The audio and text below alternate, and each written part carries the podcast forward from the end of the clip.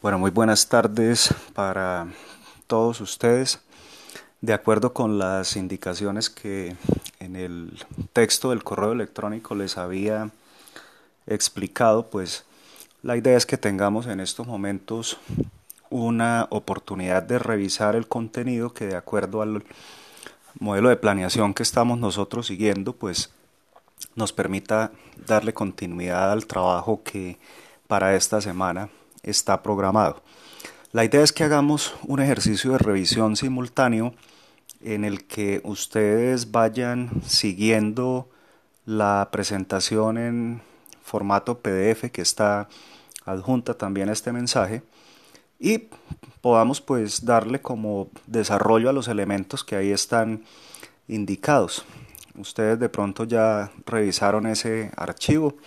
Es un archivo muy concreto en el que la idea es que podamos avanzar en, en los elementos que identifican este instrumento de evaluación que para este momento del curso está programado. Y estamos hablando aquí del test de el dibujo de la persona bajo la lluvia. Es momento de que nos ubiquemos eh, en la primera lámina, la lámina introductoria, esa portada nos indica que continuamos hablando de las pruebas proyectivas de tipo gráfico, de modo tal que aquí conviene que nosotros recordemos los diferentes elementos que con los instrumentos anteriores hemos revisado. Es importante que no perdamos de vista que estamos trabajando con una prueba que hace parte del mismo espectro de instrumentos en los cuales la intención del evaluador es estimular la proyección de contenidos y específicamente aquí hablamos de contenidos inconscientes por parte del evaluado. Esa hipótesis proyectiva se mantiene, el tema cover nos lo ha explicado, test familia, HTP, y hoy con esta cuarta herramienta de evaluación también estamos reiterando la misma lógica funcional. Bien, entonces pues sí, la, traemos nuevamente aquí a, colación esos elementos que en la, en la base funcional de las pruebas anteriores hemos revisado. Aquí seguramente ustedes eh, mucho de lo que van a encontrar tiene relación directa con ese mismo modelo. Muy bien, eh, en la lámina 2 ustedes ven la ficha técnica.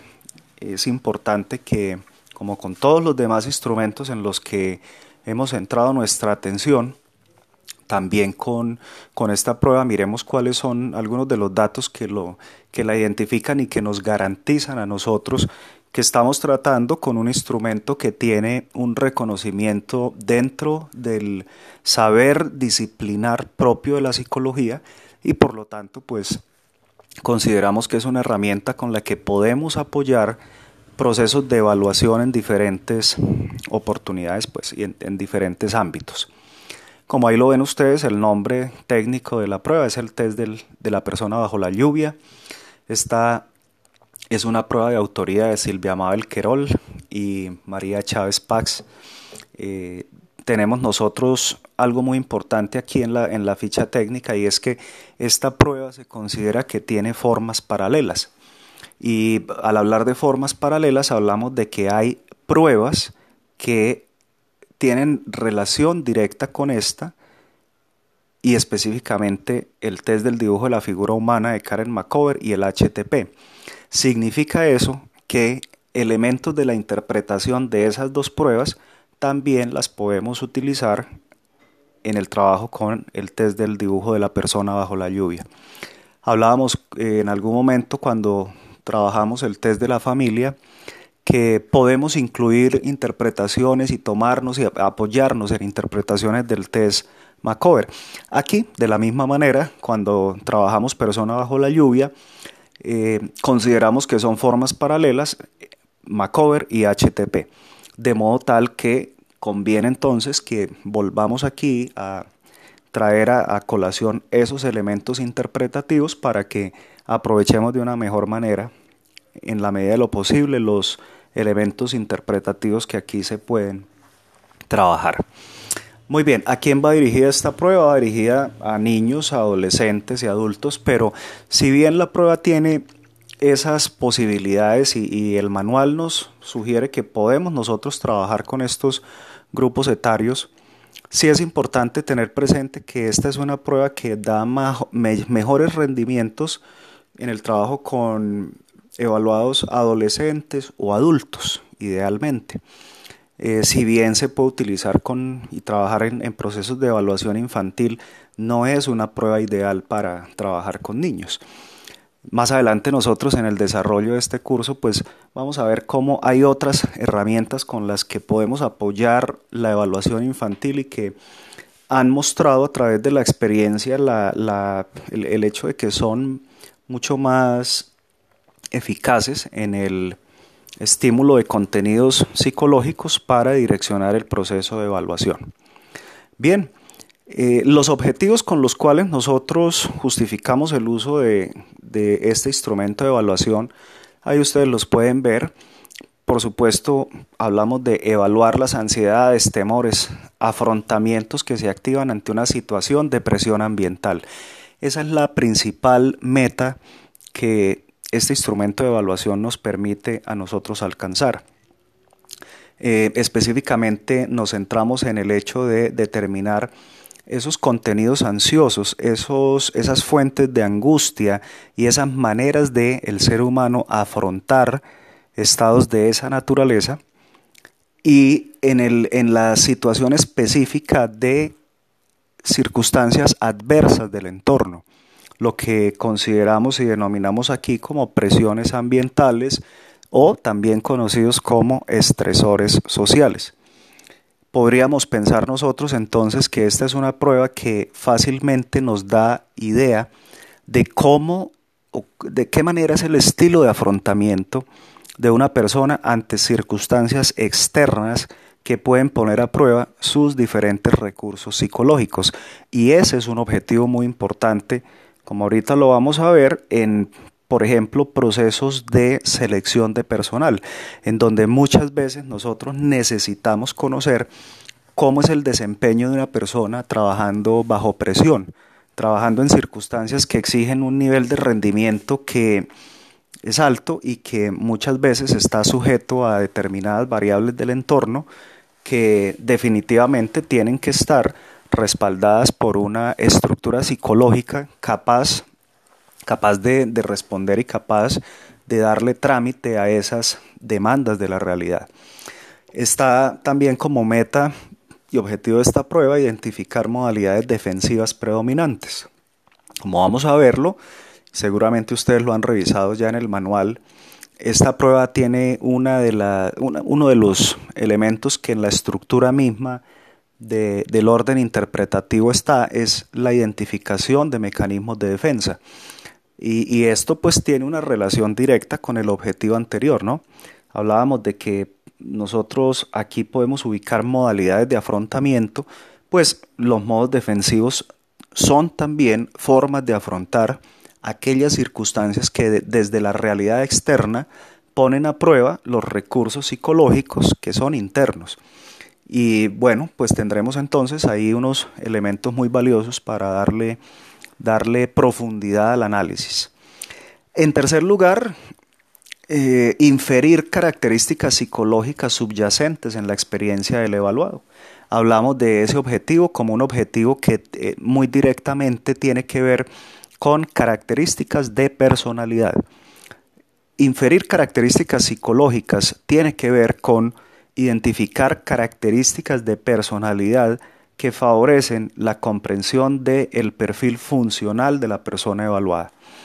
De modo tal que si nosotros analizamos estos tres objetivos, estamos ante una prueba que tiene un rango funcional muy amplio y con la cual nosotros podemos alcanzar un nivel de, de, profundidad en el conocimiento de la condición subjetiva del evaluado, un nivel de conocimiento sólido, un nivel de conocimiento bastante enriquecido por detalles de, la misma estructura psicológica y que bien utilizado y bien aprovechado se sirve a fines muy diversos.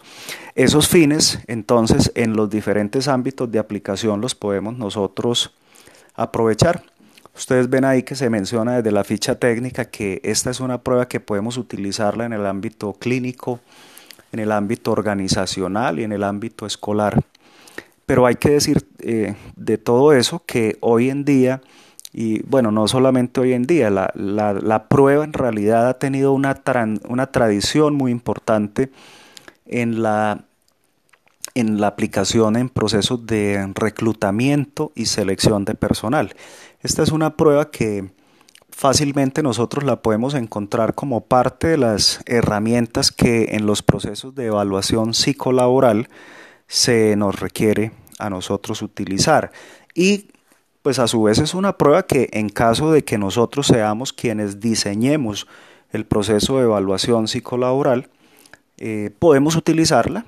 Es una prueba que fácilmente da información para generar, por ejemplo, un perfil de competencias que fortalezca y afiance la, la presentación de ese tipo de informes. Muy bien, ya tenemos entonces nosotros una, una, idea general de lo que con este instrumento de evaluación podemos nosotros hacer. Entonces, en lo específico ya de la, de la aplicación, si nos ubicamos en la lámina 3, ahí vamos a encontrar unos elementos orientadores que son muy similares a, los, a las orientaciones que con las pruebas anteriores también hemos revisado. Estamos hablando, como al inicio decíamos, de una prueba que es de tipo proyectivo gráfico. Y esa, las pruebas de naturaleza proyectivo gráfico se mantienen en las modalidades de aplicación. Por eso ustedes ven aquí que de la misma manera este es un instrumento que podemos nosotros idealmente aplicarlo de manera individual, pero también lo podemos aplicar grupalmente. Eh, cuando hablamos nosotros ahorita de, la evaluación psicolaboral, pues precisamente muchos de esos procesos se desarrollan a veces en convocatorias colectivas, de modo tal que esta prueba tiene la, la posibilidad de ser aplicada en, en colectivo. Por supuesto, la evaluación individual siempre ofrece unas ventajas adicionales, ¿no? Y esas ventajas es que estamos nosotros mucho más volcados en atención al desempeño particular del evaluado. Y ahí tendríamos nosotros posiblemente información valiosa que en la misma comprensión global de la prueba será importante incluir y tener presente. Con los materiales igualmente, la prueba, el, test del dibujo de la persona bajo la lluvia nos exige papel blanco, el papel carta del que hemos nosotros hablado, lápiz, borrador, esos elementos esenciales que para, para generar la conducta gráfica y la representación de esa conducta gráfica, nosotros requerimos, no necesitamos eh, elementos adicionales, pues por supuesto en la aplicación tendríamos que contar, igual que con las otras pruebas, con unas condiciones eh, espaciales óptimas y bueno, todo aquello que hace parte del encuadre mismo de la situación de evaluación.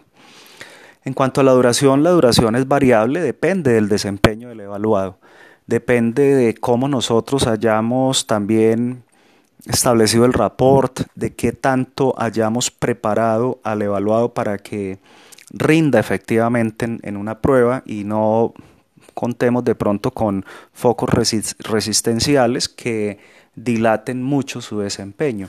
En promedio se puede decir que esta es una prueba que tiene una duración de 30 minutos y que a partir de ahí pues ya lo que nos, nos queda a nosotros son unos, unos insumos que son los que vamos a someter a interpretación.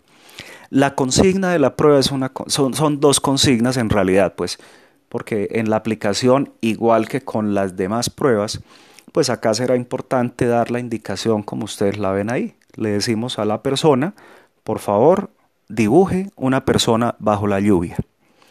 Y ante las preguntas y ante los requerimientos adicionales que el evaluado haga, siempre vamos a reiterar la necesidad de que sea el, dibujo que se llegue a generar sea de acuerdo a las consideraciones particulares del evaluado. Por eso yo siempre le voy a responder, hágalo como usted quiera, lo que a usted le parezca, de la manera en la que usted lo quiera representar.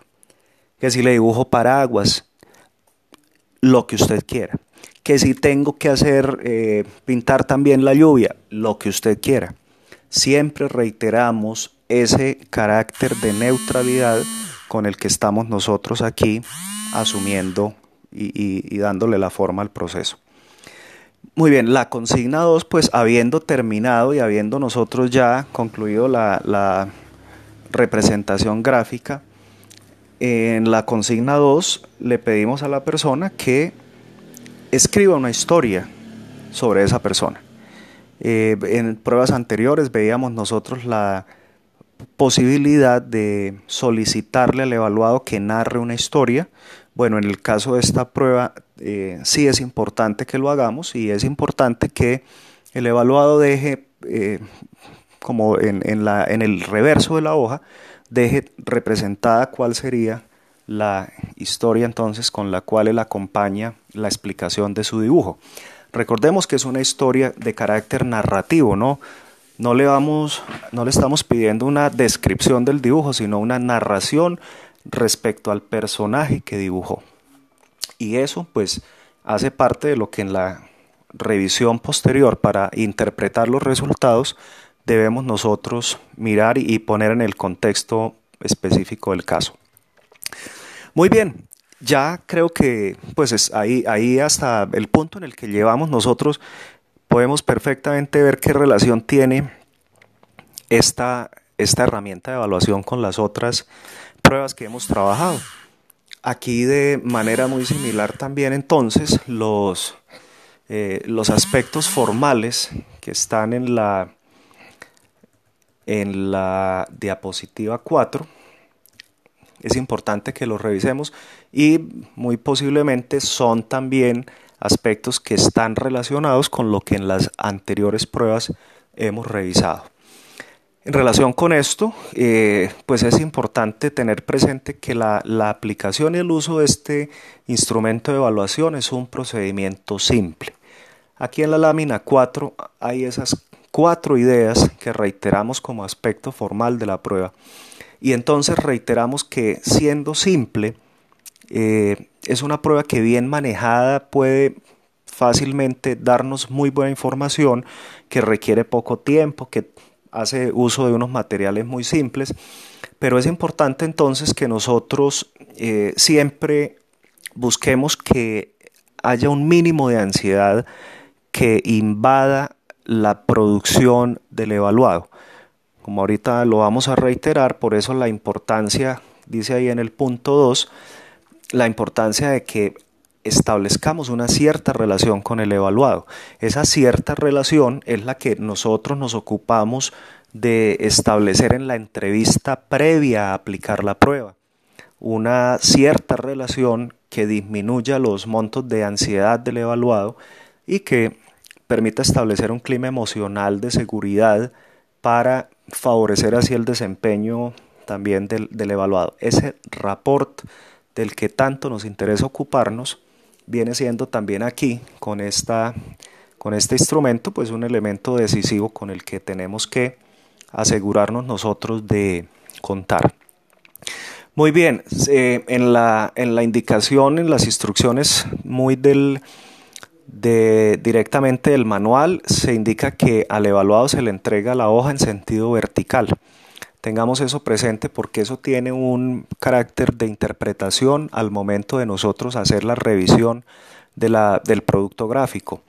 Eh, posiblemente el cambio de posición, me les adelanto un poquito, pero el cambio de posición en cuanto a la forma en la cual se le entrega la hoja al evaluado puede suponer algún rasgo de carácter oposicionista, de carácter negativista, en el que la persona tiende a ser contraria a las orientaciones normativas que se le dan.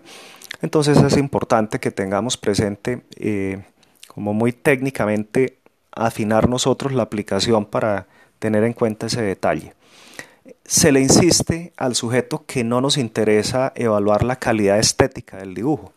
Eso también ya para nosotros eh, ha sido materia de análisis en, con otras pruebas y pues en este caso reiteramos esa, esa indicación que tiene que dejarle en claro al evaluado que su resultado no va a depender de la calidad estética de ese dibujo, sino que lo que nosotros vamos a poder hacer a partir de la revisión es conocer algunas características de su personalidad, pero la prueba no tiene ni respuestas buenas ni resultados malos y no está sujeta, mucho menos, a pues la calidad de lo que entenderíamos nosotros como calidad estética del dibujo. Bueno, finalmente uh, ustedes ven una mención que se retoma de Hammer acerca de, de cómo se sugiere y, y, se considera conveniente que tengamos nosotros, ojalá en la medida de lo posible, esta prueba la podamos aplicar junto con otras pruebas gráficas, un HTP o un Macover. Ahorita al inicio, revisando la ficha técnica, veíamos que estas dos pruebas se consideran pruebas paralelas. Y bueno, la indicación de ojalá contar con un Macover o con un HTP, básicamente es porque con el, con el dibujo de la persona bajo la lluvia, nosotros tenemos una representación del esquema corporal ante situaciones de estrés o situaciones que consideramos como eh, agentes externos que exigen respuesta por parte del evaluado. En el caso de Macover y en el caso de HTP no existe ese elemento como agente externo y, y podríamos nosotros entonces identificar características que eh, llegan a ser diferentes por ese elemento de variación. Entonces, pues no deja de ser sugerencia el hecho de que ojalá contáramos con esa otra prueba. Sin embargo, esta es una orientación adicional. Si contamos nosotros con la posibilidad, lo hacemos. Y si no, pues nos limitamos simplemente a interpretar eh, el producto que a partir del dibujo de la persona bajo la lluvia vamos a obtener. Muy bien, eh, quiero invitarlos a que pasemos a la última lámina, la última, la última lámina que está sugerida para esta parte de revisión inicial contiene las pautas de interpretación. Todo lo anterior que hemos hablado hace referencia al conocimiento general de la prueba, a las indicaciones propias de aplicación y a algunas circunstancias especiales que se nos sugiere tener presente.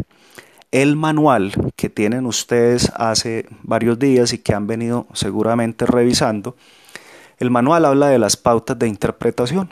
Entonces, con esta prueba podríamos decir que es, es una prueba muy sencilla. Para interpretarla vamos a trabajar de la misma manera, exactamente de la misma manera que hemos procedido con las demás pruebas. Es decir, teniendo nosotros el material que genera el evaluado, que en este caso es el dibujo y la historia, pues entraríamos a hacer la extracción de esos rasgos en bruto, de esos rasgos crudos que inicialmente y de acuerdo con lo que el manual nos sugiere, podríamos interpretar. Posteriormente con esos rasgos organizamos nosotros la redacción que le va a dar forma al perfil que queremos comunicar. Y esa redacción, ese perfil lo podemos organizar por las diferentes áreas funcionales de las cuales tengamos información o lo podemos organizar pues como un todo cohesionado con una forma pues de, escritura clara. Pero lo importante es que nosotros sepamos que esto es un trabajo de manual. En el correo que yo les había enviado con la pues con el, el adjunto del manual teníamos también un instructivo. Ese instructivo de aplicación es un resumen del manual. Pues yo les sugiero siempre que el manual sea nuestra fuente primaria de referencia. Pero eh, ese instructivo es un instructivo que está muy apegado a las indicaciones que en el manual directamente encontramos. Y entonces ustedes, haciendo la revisión de, esos, de esas pautas de interpretación, se encuentran con que el test del dibujo de la figura humana sugiere revisar cuatro campos, cuatro campos centrales, cuatro áreas que son las que nos van a permitir extraer la mayor cantidad posible de rasgos. Esas cuatro áreas, esos cuatro grandes campos con los cuales trabajamos son el análisis de recursos expresivos, el análisis de contenido, las expresiones de conflicto en el dibujo y los mecanismos de defensa. Entonces, lo que quedaría para nosotros es hacer una revisión muy de, de lo propio que a cada uno de estos campos le corresponde según el manual. Lo que vamos a encontrar en el manual es que, por ejemplo, para analizar los recursos expresivos, uno de los elementos que en ese campo se tienen en cuenta son las dimensiones. Entonces el manual nos va a decir qué posible interpretación tiene un dibujo grande, un dibujo mediano, un dibujo pequeño. El emplazamiento. El manual nos va a decir qué posible interpretación tiene un dibujo que se localiza en el sector superior, inferior o central de la página. Y de la misma manera los trazos, la presión, el tiempo, la secuencia, los movimientos y los sombreados. El manual hace el recorrido por todos esos elementos que tienen que ver con recursos expresivos. Nosotros vamos revisando y vamos mirando nuestro dibujo y haciendo la extracción de acuerdo a las características del dibujo que estamos trabajando. De la misma manera, pues en el campo del análisis de contenido hacemos exactamente lo mismo. Ahí nos encontramos con elementos que ustedes ven como orientación de la persona, posturas, borrados en el dibujo, repaso de líneas, detalles accesorios, vestimenta, paraguas como defensa, reemplazo del paraguas, partes del cuerpo, identidad sexual y dibujo de un personaje. Esas son las, las diferentes especificaciones que al interior de ese análisis de contenido hacemos y el manual nos va a decir qué posibles interpretaciones le damos a las características que lleguemos a encontrar en el dibujo. El tercer campo, el de expresiones de conflicto en el dibujo, incluye la revisión de indicadores de neurosis fóbica, de neurosis histérica, de neurosis obsesiva, de depresión, de melancolía, psicoticismo, psicosis, psicosis maníaco-depresiva, rasgos paranoides, enfermedades psicosomáticas, epilepsia y alcoholismo. Eh, es un campo muy importante, ¿no? Las expresiones de conflicto en el dibujo nos van a permitir identificar, identificar rasgos que son más cercanos al, al funcionamiento normal o anormal, a la salud o a la patología, no para establecer un diagnóstico. El objetivo no es ese. Ustedes van a ver que el alcance que tiene el, rango interpretativo, es simplemente para indicarnos posibles rasgos que deberían ser profundizados en un proceso ya de evaluación global, utilizando adicionalmente otras herramientas para apoyar pues, la, la dirección hacia una conclusión diagnóstica. El último de los campos en los cuales se sustenta la interpretación es el de los mecanismos de defensa.